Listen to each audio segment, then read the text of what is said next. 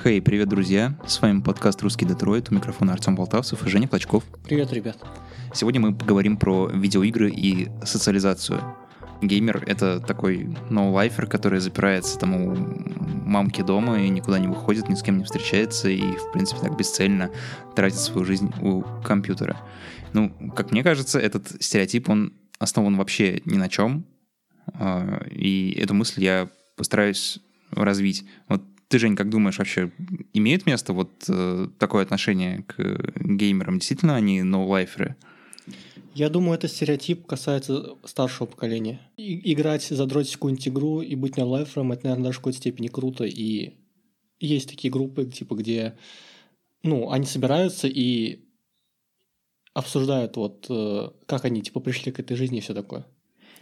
Ну, на самом деле, мне вот кажется, что до сих пор сохраняется вот это отношение даже среди молодого поколения. Сейчас, если смотреть на статистику, э, видеоигры, они как бы сравнялись с кино, то есть они вызывают такой же э, хайп вокруг себя, такой же ажиотаж, э, но при этом быть геймером это считается что-то ну такое. То есть если ты ходишь в кино и тратишь свое время в кино, никто тебя никогда не осудит, но нарваться на осуждение, если ты рассказываешь о себе и говоришь, там, я, например, играю в видеоигры, на этом ты можешь прям сразу получить кучу негатива в свой адрес. Ну вот простой пример.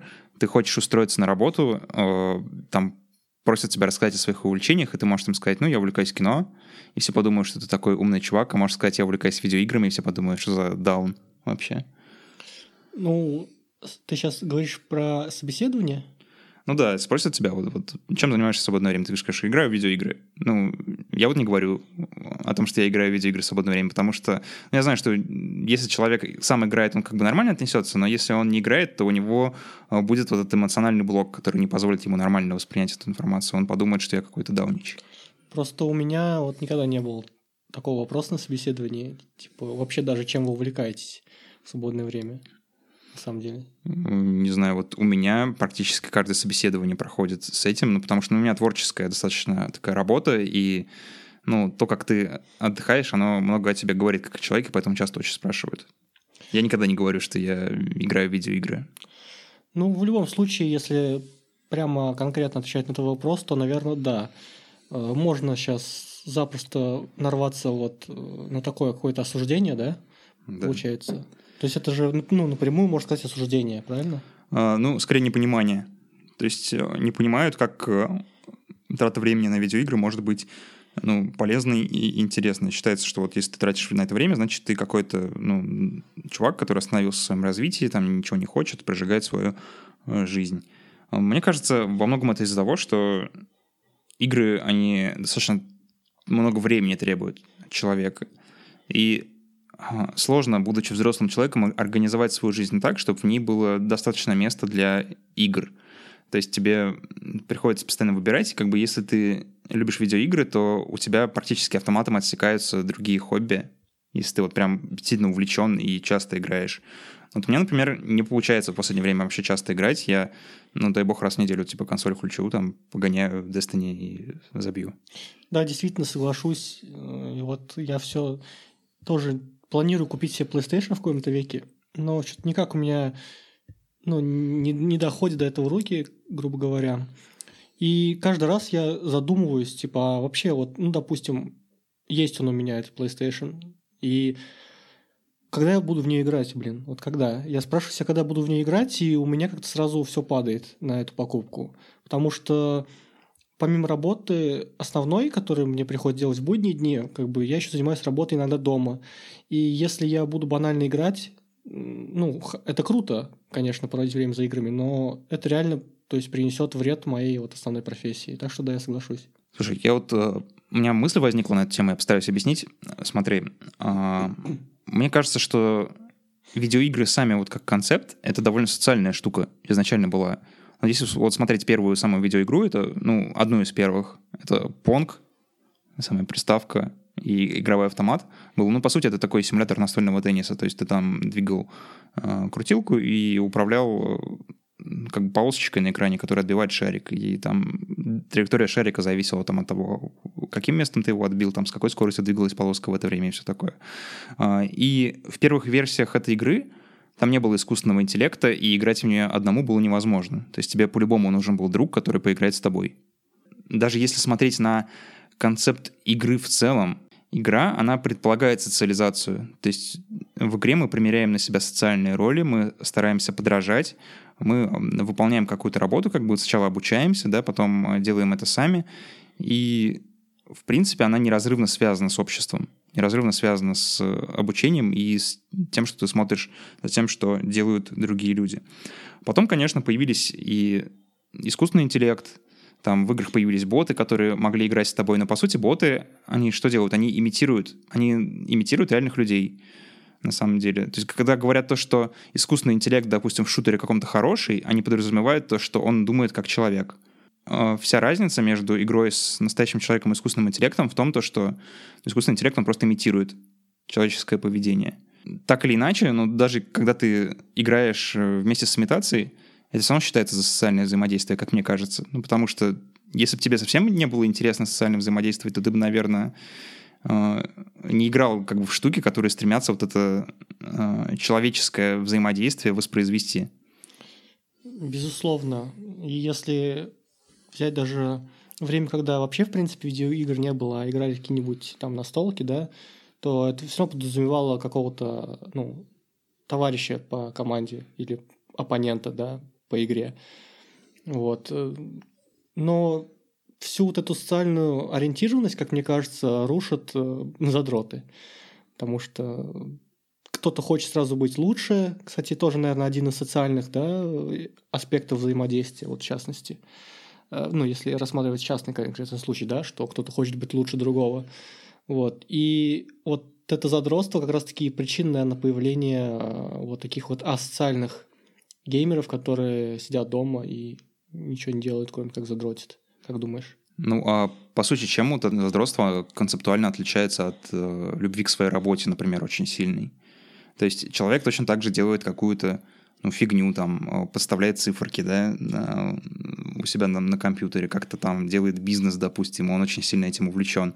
Но он, по сути, тоже занимается ну, странной штукой, такой, получает от этого удовольствие. Ну, э, да, есть действительно зависимость от видеоигр, как есть зависимость от всего на свете. То есть у нас есть болезни такие, как трудоголизм, например. То есть зависимость человека от работы, хотя, казалось бы, работа — это хорошая вещь тоже. Э, но то, что у нас есть частные случаи какого-то злоупотребления, это еще не доказывает того, что весь концепт игры как таковой направлен на э, то, чтобы тебя уединить. Мне кажется, наоборот, то, что игры, они всегда были социальными. Да, но тут, знаешь, что у меня такой вопрос возникает, типа, а почему в какой-то момент произошло разделение на то, что если ты тратишь много времени на, на работу, это типа ок, а когда ты тратишь много времени на игры, это сразу, э, ну, ты сразу подаешь под осуждение вот за это. Мне вот интересно, откуда это вообще э, появилось вот, вот в первый раз? Ну, как я думаю, это связано с историей видеоигр, то, что они заходили на массовый рынок как ну, детские игрушки. То есть видеоигры это были как игрушки для мальчиков, они рассматривались, поэтому было много геймеров-мальчиков, и ну, просто маркетологи так завернули эту тему, чтобы ее было ну, проще упаковать. То есть вот ты даешь человеку, там, допустим, игровую приставку, и он не понимает, что это за фигня и зачем она ему нужна. А ты говоришь, а это для твоих детей. Это штука для детей, они будут очень тебе рады, они тебе скажут спасибо, ты классный папа, купи. В Штатах уже давно средний возраст геймера, он к 40 годам приближается, и это нормально да, становится и... нормальным, социально приемлемым. Да, и вот я хотел тебя спросить, а, а что может быть таким неким триггером, который, когда вот это раз и поменяется мнение? То есть понятно, что сразу оно мгновенно не изменится.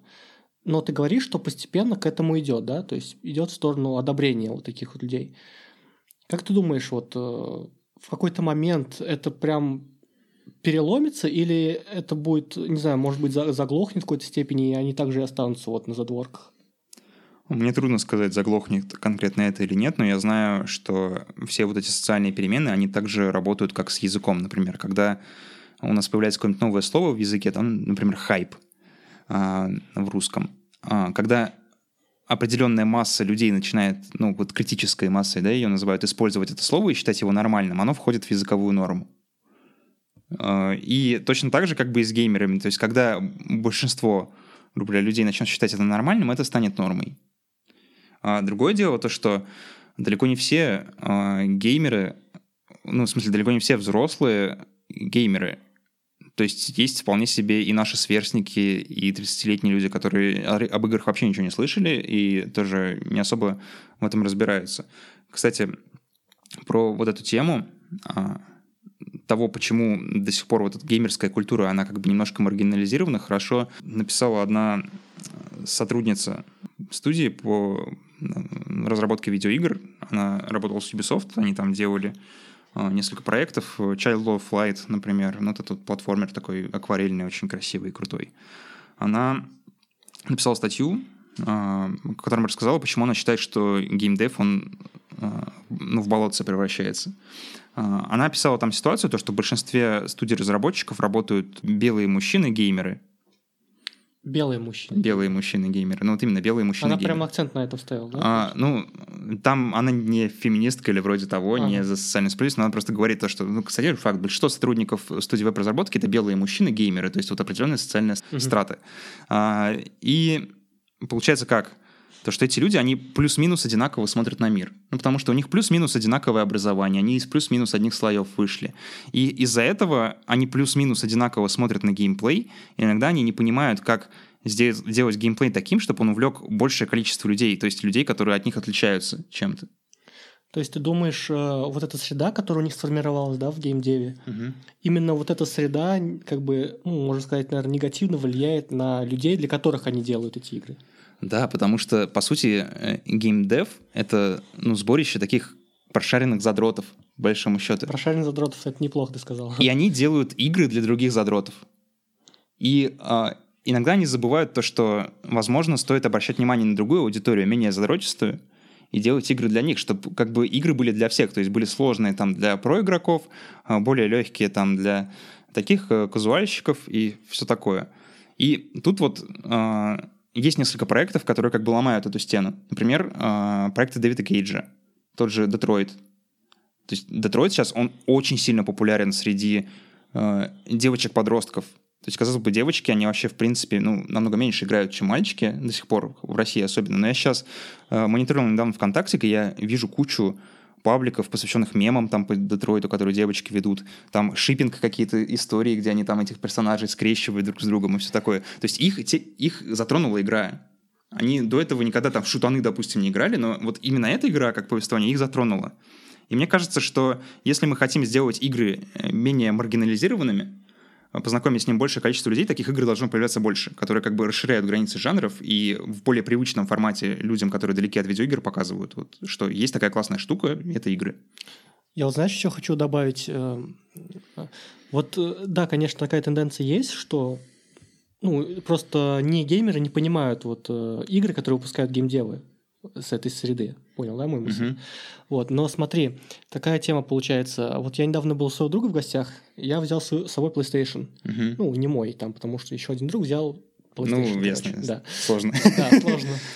Вот. И те, тот друг, которому я ездил, он, короче, вообще почти не играет в игры, и uh-huh. жена у него, то есть тоже такая прям жена-жена, средний класс типичный, типа, и, то есть он она вообще не в, не в теме, и тоже, типа, зачем вообще время тратить на игры, она так считает примерно. Угу.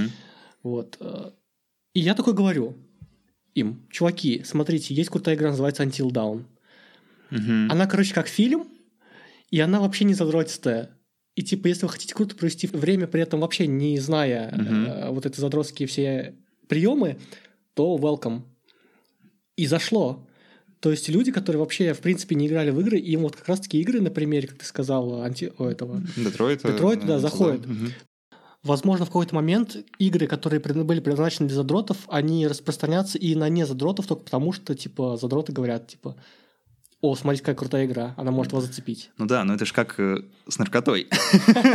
То есть э, есть, да, такие... Э, блин, я забыл слово английское Которые в клубах, ну, да? Как, типа, как, как бы welcome, что ли, дракс. Ну, короче, а, да, да, а, наркотики, с которых ты как бы начинаешь свой наркопуть и потом переходишь на более тяжелые. Вот с играми то же самое. То есть, чтобы вкатиться в игровую вот эту всю тематику, стоит там начать с Детройта, а потом попробовать еще какую-нибудь игру, и постепенно ты придешь к тому, что ты супер продрот в Destiny, и там закрываешь сложные рейды в одиночку, там все такое. Да, наверное, хороший пример, но я в этом не вижу ничего плохого, честно говоря. А, нет, в этом вообще ничего плохого нет, и наоборот так должно развиваться. То есть, если мы хотим показать людям, которые не геймеры, что видеоигры это ок, они могут рассказывать классные истории, и вы можете найти в них что-то свое, то это нужно делать, нужно рассказывать. А, вот та девушка, про которую я рассказывал, она, например, в своей статье приводит пример э, со своей подругой, которая вообще не геймер, и она попробовала поиграть в Skyrim. Хм. И... Большая ошибка. Нет, нет, нет, она поиграла в Skyrim, и у нее, короче, там Лидия умерла. Ну, вот этот Хускарл ага. твой, которого ты в Вайтране получаешь. А она с ней так сплелась, как бы, что, короче, она плакала потом из-за этого. Потому что она как-то упустила момент, когда Лидия умерла, а ближайший сейф был очень далеко, и она поняла, что вот все, типа нет Лидии. А ей она нравилась как персонаж, то есть было круто с ней.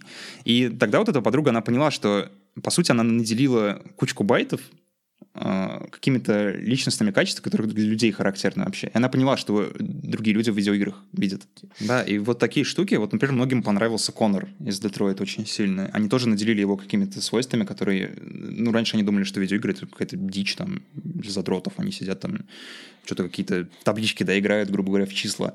А потом посмотрели, и они поняли, что это способ рассказывать истории, и насладились этой историей. И вот чтобы геймерам как бы было проще социализироваться с негеймерами, вот этот вот порог, он должен, э, ну, вот это вот должно произойти, то есть должно появляться больше игр, которые вот направлены на негеймеров, чтобы охватить вот больший рынок и втянуть в эту штуку людей.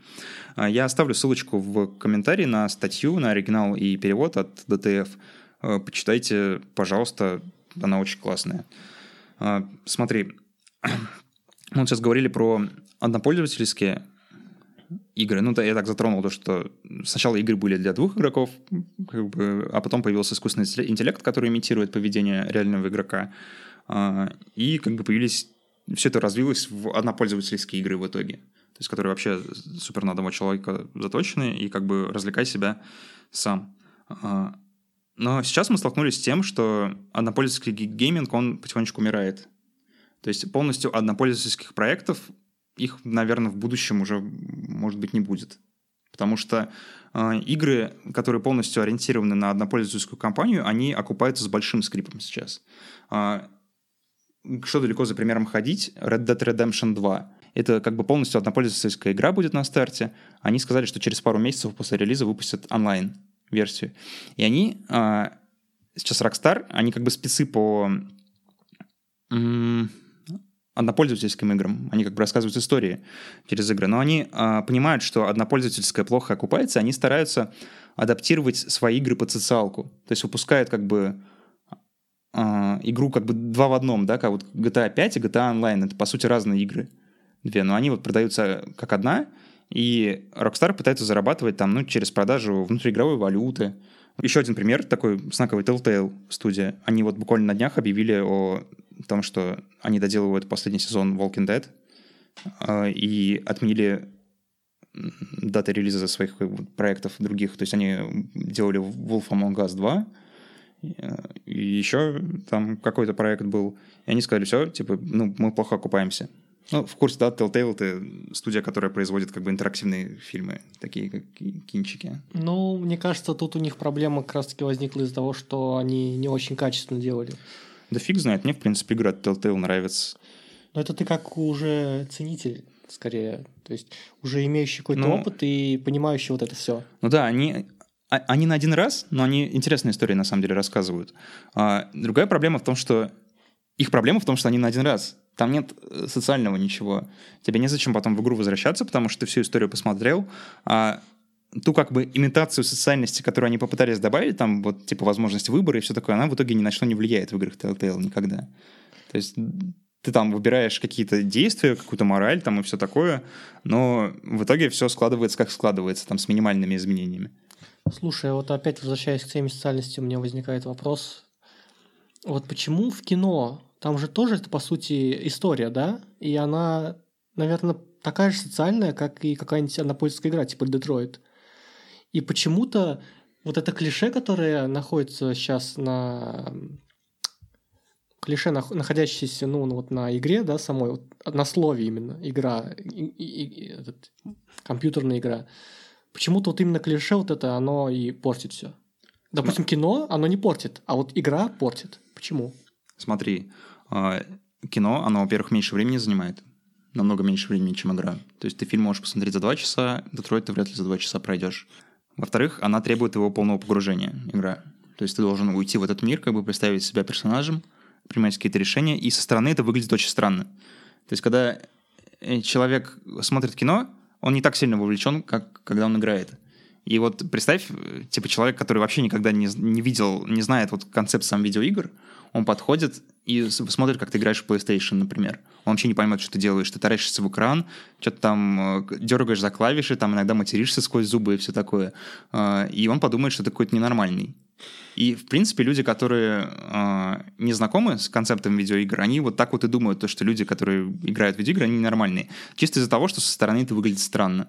Единственный способ от этого избавиться — это просто погрузить в мир как можно больше людей. Чтобы даже если человек, допустим, ему не понравилось особо, но он для себя какие-то моменты положительные увидел, и чтобы он понимал, за что люди любят игры. То есть мне не понравилось, но я понимаю, за что ты любишь игры. Вот нужно к, к такому как бы подводить людей. И это, ну, будет рано или поздно. То есть будут появляться такие проекты, которые подводят людей к такой мысли. Ну, еще ко всему прочему добавлю, что, возможно, такое отношение из-за того, что что-то просто новое. То есть какой-то новый вид э, развлечений, какой-то новый вид контента, который, в который еще надо как бы освоить, да, прежде чем получить от него удовольствие в какой-то степени. И вот, и вот эта новизна, и как-то негативно тоже влияет, потому что ну, человек, человеку свойственно что-то новое отвергать, особенно когда он, ну, чем он старше становится, тем больше отвержения. Да, смотри, я в самом начале выдвинул тезис такой про а, то, что видеоигры всегда были социальными. Я прям на нем настаиваю до сих пор, и у меня есть а, ну, объяснение через это. То есть, а, почему плохо себя чувствуют студии, которые выпускают однопользовательские проекты? А, потому что игры — это социальная штука. И люди, а, они даже не задумываются об этом, они просто их инстинктивно тянет в онлайн. То есть им реально больше нравится проводить время за онлайн-играми, потому что они чувствуют лучшую социальную отдачу от этого. А, ну, как будут выживать студии однопользовательские, я, если честно, не знаю в будущем. То есть, возможно, они будут делать как Rockstar, то есть будут выпускать две игры, по сути, под обложкой одной. А, возможно, будет еще какой-то способ.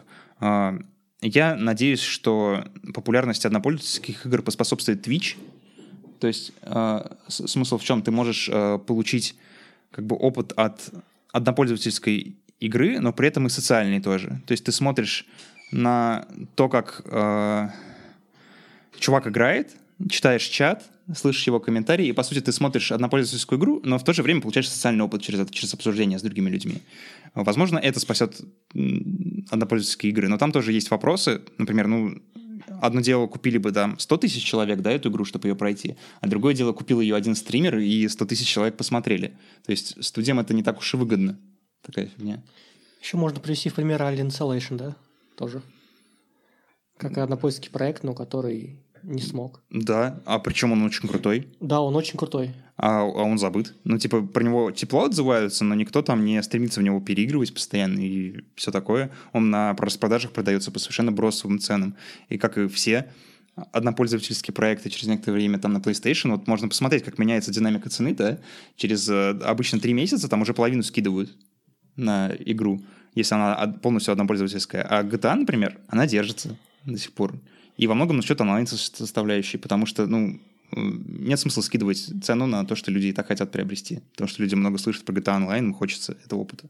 Мы сейчас сами, ну, мне, вот когда мы обсуждаем это, что проблема на поиске игр, что их мало там до сюда, что они умирают, это все напоминает э, мнение Логанова Антона. Он же тоже топит за вот это все. Я не то чтобы топлю сильно за однопользовательский гейминг. Мне кажется, гейминг, он должен быть разный. И однопользовательский, и социальный, ну, такой вот онлайн, да, многопользовательский, ну, не обязательно онлайн, он может быть многопользовательский на одной там консоли э, или компьютере, но э, мне кажется, что вот у однопользовательского гейминга проблема именно потому, что он идет в разрез с социальным концептом игры. То есть человек не может, ну, он может как бы сидеть играть в камне сам с собой, но ему скоро это наскучит. То есть для того, чтобы хорошо играть в камни, тебе нужен напарник, которым можно камнем там заехать почему-нибудь. И, в принципе, вот ситуацию с играми это отражает. То есть людям больше нравятся онлайн-проекты именно поэтому, потому что они тянутся за общением в игры. И именно поэтому я не считаю, что игры как-то мешают социализации. Скорее, как мне кажется, наоборот, особенно современные проекты. Вот тебе вот мешали социализироваться игры? А, типа, что чем больше я играю в игры, тем больше я становлюсь социальным? Ты вот этот вопрос имеешь в виду? А, нет, я имею в виду, ну, мешали ли тебе игры социализироваться? То есть ты вот испытывал проблемы в трудности с, общей, с общением там, с другими людьми? А, не, не мог там завести друзей, грубо говоря, себе из-за игр? Или наоборот, это тебя подтолкнуло как-то? Ну, вообще, я, наверное, не смогу ответить на этот вопрос конкретно, но я попробую сказать то, что вообще я чувствовал, когда опять-таки играл в доту. Когда я сильно задротил, а, у меня вообще не было, наверное, никаких чувств. Просто потому, что мне они были не нужны. То есть я как бы сидел, играл, и меня все устраивало. И мне не нужно было искать друзей, чтобы с кем-то пообщаться. Типа, если я хотел куда-то идти, то я шел там в бар бухать. И вот это вот мне никак не мешало, что я задротил. Ну, надеюсь, я как-то прояснил ситуацию по поводу этого вопроса. Да, ну вот я на самом деле испытывал некоторые трудности. А, именно потому, что я любил однопользовательские игры больше, чем онлайн. И у меня вот произошел этот перекос, когда я начал общаться с людьми активно, как раз когда я открыл для себя онлайн-игры, когда мне провели интернет, нормально думаю, я стал играть в онлайн-игры. Я стал общаться, и я понял, что ну, есть люди, которые разделяют там мою любовь к видеоиграм, и я могу, в принципе, успешно социализироваться среди них. И я вот очень четко почувствовал этот переход, то, что когда я сидел в однопользовательской игре, я был один, и я чувствовал себя не очень, на самом деле. То есть мне нравилось, мне до сих пор нравятся однопользовательские игры, нравятся истории, это круто. Но социального момента в них вообще нет никакого. И это плохо. Ну, на мне отражалось. То есть вот, вот тут вот я, возможно, испытывал некоторые трудности в социализации, но с современными играми, вот с тем, как они развиты в 2018 году, этого быть уже не может. То есть сейчас подросток играет, он в любом случае какое-то общение получает. Даже если это однопользовательская игра, он и, а, игры уже достаточно популярны сейчас, не так, как в нашей молодости было. Он может эту игру обсуждать со всеми своими друзьями. Он может пойти на Twitch, посмотреть, что про эту игру думают другие люди, поучаствовать в чате, написать кому-то и получить вот свою социальную дозу через это доза общения. Ну, да, получается, у него доза общения довольно-таки небольшая. Э, то есть потребность в этой дозе, точнее говоря. Потому что когда ты играешь в онлайн-игру с социальной какой-то составляющей, на самом деле в процессе самой игры э, общения мало происходит. Ну, то есть там кинуться, не знаю, пару э, обмен там взаимодействие с чужими мамками, там что-нибудь такое, и не более того. Зависит от игры. Зависит от игры и то, какие способы она предоставляет для этого. Например, в ММО таких как Destiny, например. Ну, Destiny — это ну, такая условная ММО, ее не все за ММО принимают, но это все-таки, как мне кажется, ММО.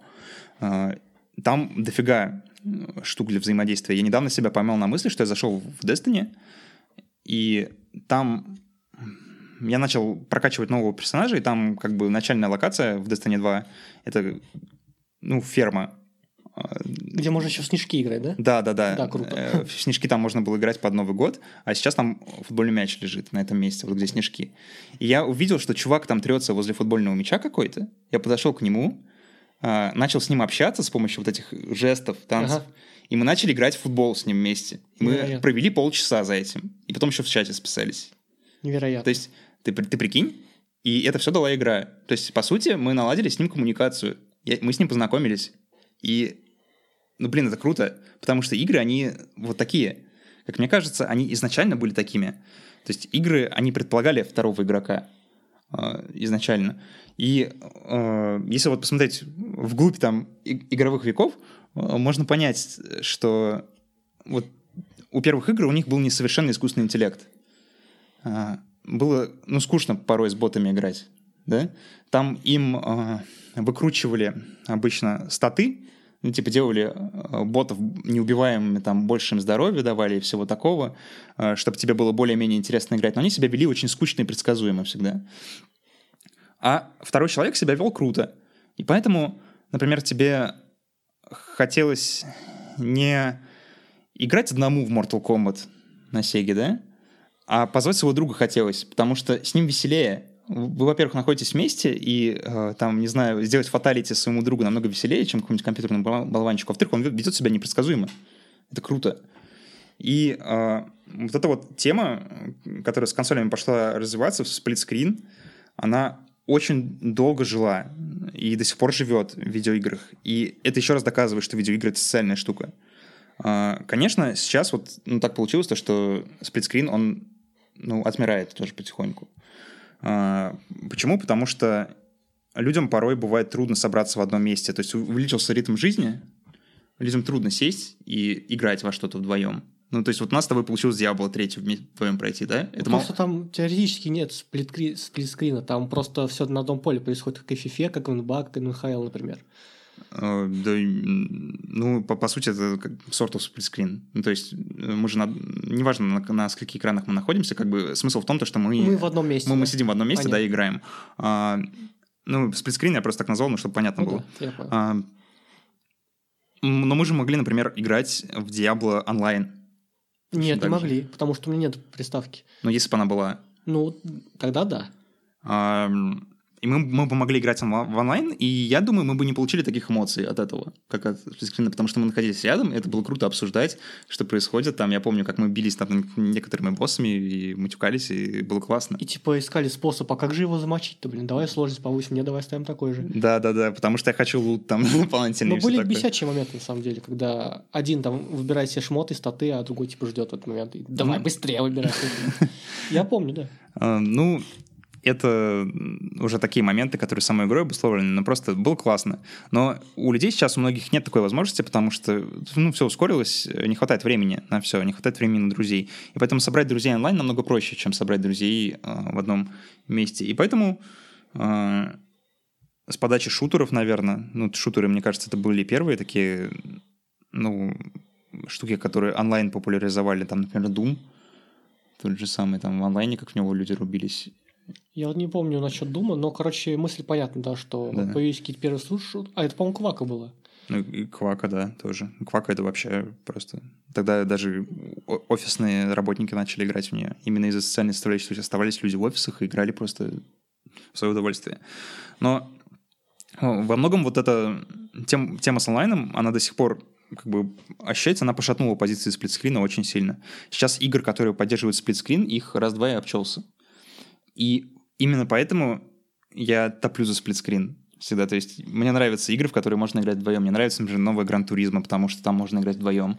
И э, в принципе, вот проекты, которые развивают как-то эту идею, например, э, Brothers э, Tale of Tucson игра, где можно там за двух братьев играть, там один за одного, второй за другого. Либо... Э, Prison Break. Побег из тюрьмы, где там тоже на двоих. A Way Out она называется. А, Ты спутался да. с сериалом. Да, точно. Да. А, да, я тоже хотел про нее сказать. То есть там эта тема вообще доведена до абсолютно такого. Там вот именно играются они с этим сплитскрином, э, рассматривают новые механики, идеи.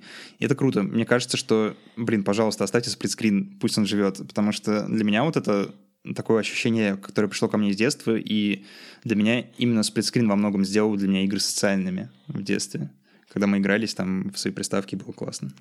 Ну, там на самом деле так вот прям очень много моментов э, можно обсудить, например, почему э, социально ориентированные игры типа, не знаю, Dota, CSGO, там этот Fortnite сейчас, да, еще популярны, типа, то есть такие по факту дерьмовенькие игры, но при этом они вроде как ориентированы на социалку и дофига мультиплеер у них количество игроков там зашкаливает.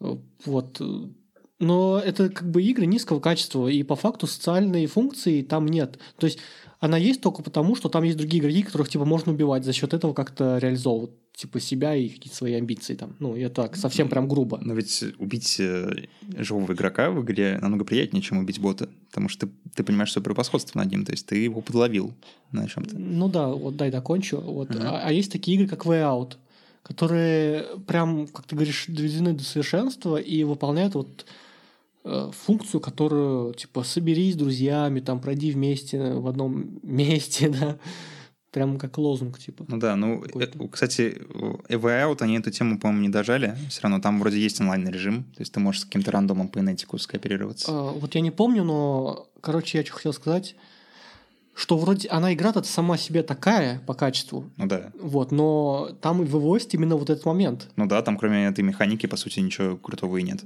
Такого супер-пупер. Но она, но она именно за счет вот этого вывозит. За счет ну, вот крутоты сплитскрина. И мне, кстати, понравилось Borderlands тоже с пресс играть. Это вообще просто шикарная тема.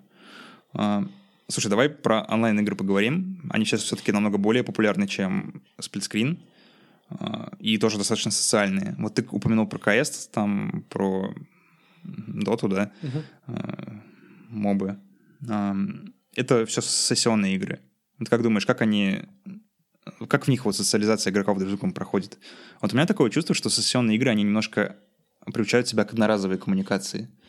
Ну, потому что мало людей, которые набирают какую-то команду, да, для игры в сессионный шутан. Ну, есть такие люди, а, и у них очень круто выходит, и, по сути, для них э, игра такая, это как, ну, сплитскрин по онлайну, то есть они там связываются по скайпу, там друг с другом обсуждают и испытывают вот схожие эмоции.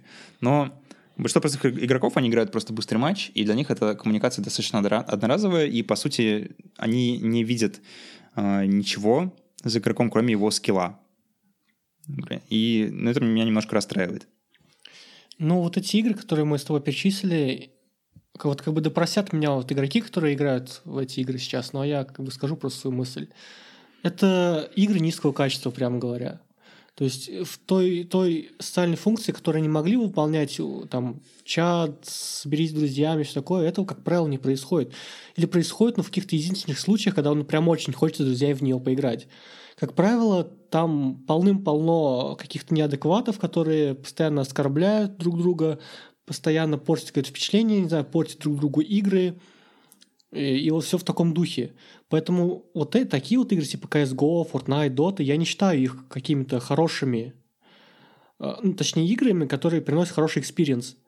Ты туда заходишь только ради того, чтобы поиграть с другими игроками. Не более того. Не пообщаться, не найти новых друзей, а вот именно повзаимодействовать с другими игроками, а не с ботами.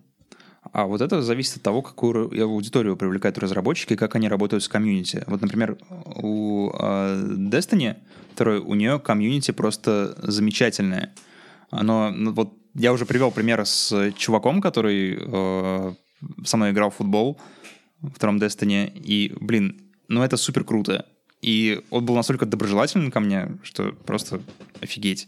И, в принципе, в Destiny я много встречал таких людей, то есть мы рейды закрывали там, и все было очень на позитиве, причем эти люди были из России, как ни странно. Ну, эти люди пришли в своем взрослые, потому что там ты общаешься там, ну, с 30-40-летними чуваками, и ну, это круто. Все друг другу очень доброжелательны, все друг другу помогают, и было классно. Вот, кстати, во многом, мне кажется, так, потому что Destiny — это не сессионная игра, это ММО.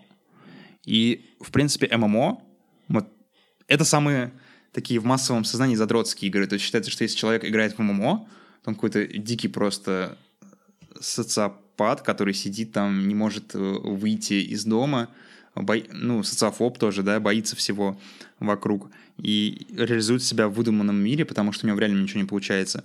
Как мне кажется, там все в точности наобор... да наоборот. То есть, если ты, э, ну, говно в реальной жизни не реализовал себя, то ты и в игре себя не реализуешь. Э, потому что э, сейчас все ММО, там и WoW, и Destiny, и другие, они очень сильно завязаны на общение между людьми. То есть ты можешь получить какой-то фан там высокоуровневый, только общаясь с другими людьми. Если ты не можешь э, быть дружелюбным, не можешь помогать другим людям, не можешь налаживать социальные связи, то ты не будешь успешен в этой игре. То есть ты не получишь от нее тот фан, и как бы ну, ты не станешь там супер про легендой на своем сервере, да? А, и поэтому я считаю то, что ММО, они во многом способствуют развитию э, социализации у людей. То есть я знаю, по крайней мере, одного чувака, который мне рассказывал такую историю. Он, короче, гиперсоциальный, он в универе постоянно участвовал в каких-то конференциях, э, постоянно общался со всеми, и мы с ним вот на этой почве познакомились, выступали на одной конференции, и я с ним разговорился, он сказал, что раньше он был очень замкнутым, и игра в WoW ему помогла. Он, в общем, создал свой клан WoW, и он научился общаться с людьми с помощью WoW. То есть он научился договариваться с ними, научился выставлять какие-то сроки, как-то вот э, руководить взаимодействием. И он перенес этот опыт в реальную жизнь потом. То есть он с помощью компьютерной игры стал более социализированным. И сейчас он намного более социализированный, чем среднестатистический житель России. Ну да, я вот только хотел добавить, что что компьютерные игры, они дают возможность э, э, как-то реализовать себя даже в какой-то степени. То есть вообще во всем. И в какие-то проявить навыки управления, ну и так далее и тому подобное.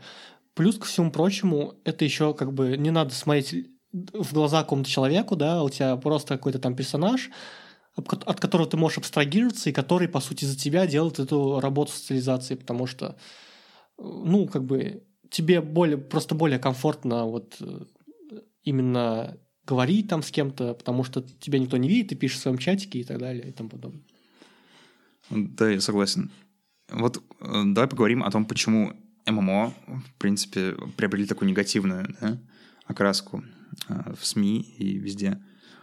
Мне кажется, потому что почему-то люди поняли, что ММО — это как замена реальной жизни. А во многом этому сами ММО тоже способствовали. То есть они многие продвигались как ну, ты можешь быть кем захочешь. Я помню, у Вова была рекламная кампания, в которой Ван Дам тоже принимал участие, то что «А я, я в Вове тролль». Типа, потому что мне скучно быть человеком сами, поэтому я пойду играть в Вов, и там буду троллем. Типа, вот у них такая тема была, то, что там известные люди показывали, кто они в Вов.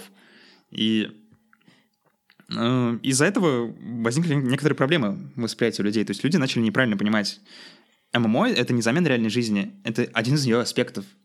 Это точно такая же реальная жизнь. По сути, ты там общаешься с людьми, ты там взаимодействуешь. И порой люди в ММО находят себе таких крепких друзей, которых они даже вне онлайна никогда бы не встретили. Например, у меня один знакомый очень э, давно играет э, в The Elder Scrolls Online. То есть он супер э, разбирается в лоре TES, он э, очень хорошо там ориентируется, и он вот давно играет в эту игру, закрывает там какие-то высокоуровневые данжи, и э, у него была такая тема, то что ему, короче, не хватало денег на новое дополнение, но он тогда был студентом, и ну, не было денег, короче, чтобы купить Моровин себе дополнение. Это такая, так звучит забавно, типа, и... был чувак, но не хватало денег на новое да. дополнение. И, короче, в его клане была девушка, которая была, типа, супер хил, она там вообще супер давно играла тоже. Она ему купила это дополнение. Она находится в Великобритании, то есть она ну, не русская, она англичанка. И она купила ему это дополнение, просто чтобы он мог с ней играть дальше. Ты прикинь, какая у них связь установилась. И это связь сквозь, сквозь континенты, сквозь все. И, блин, как вы после этого можете говорить, что игры не социальные? Игры — это супер социальная штука. Это вот мой главный поинт на сегодня. Слушай, и еще одно подтверждение вот тезиса про то, что игры — социальная штука. Я оставлю в комментах э, ссылку на первый ролик из серии на канале Булджать. Есть э, ролики, которые рассказывают про ну, интересные случаи, которые происходили в ММО, с которые сами игроки А-а-а. организовывали. Там много историй про ИВ, много историй про ВОВ. И, ребят, посмотрите, просто это шикарная штука. Ну вот один из них, самый популярный, я перескажу. Это когда э, в WoW, э, короче, игроки нашли эксплойт. Там в одном из э, данжей как бы была тема такая, что на твоего персонажа э, босс вешал проклятие. Как бы там оно, по-моему, называлось проклятие порченной крови или вроде того. Э, оно отнимало здоровье очень быстро у тебя.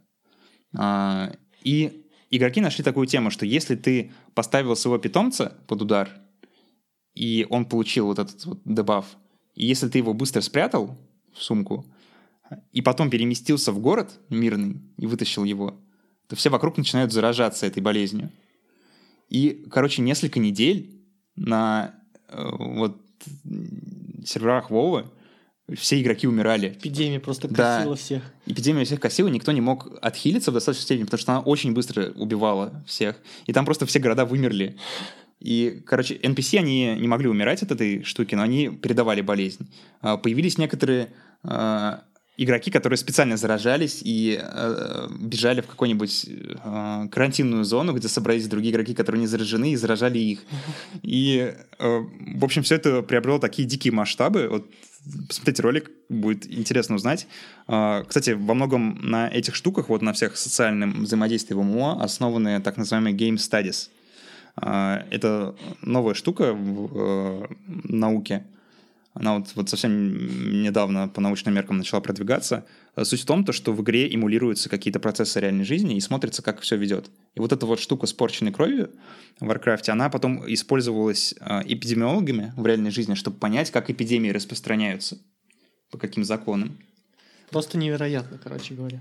Да, и говорю, вот говорить, что игры не социальная штука, и что игры мешают как-то социализироваться после вот такого, мне кажется, это нет. Это, наоборот, вот супер-пупер социальная вещь. Да, у меня еще одна история есть э, на примете. Это история, когда разработчики EVE Online какой-то ввели патч, который вызвал бурное недовольство у всех игроков, и они, короче, супер-пупер там все объединились, а как известно, EVE Online это огромное просто ММО, где куча фракций, куча людей играет и так далее – они, короче, объединились и начали атаковать какую-то в какой-то там галактике э, звездную базу, но которую нельзя разрушить, но которая как бы приносит нагрузку на сервер, когда ее атакуют.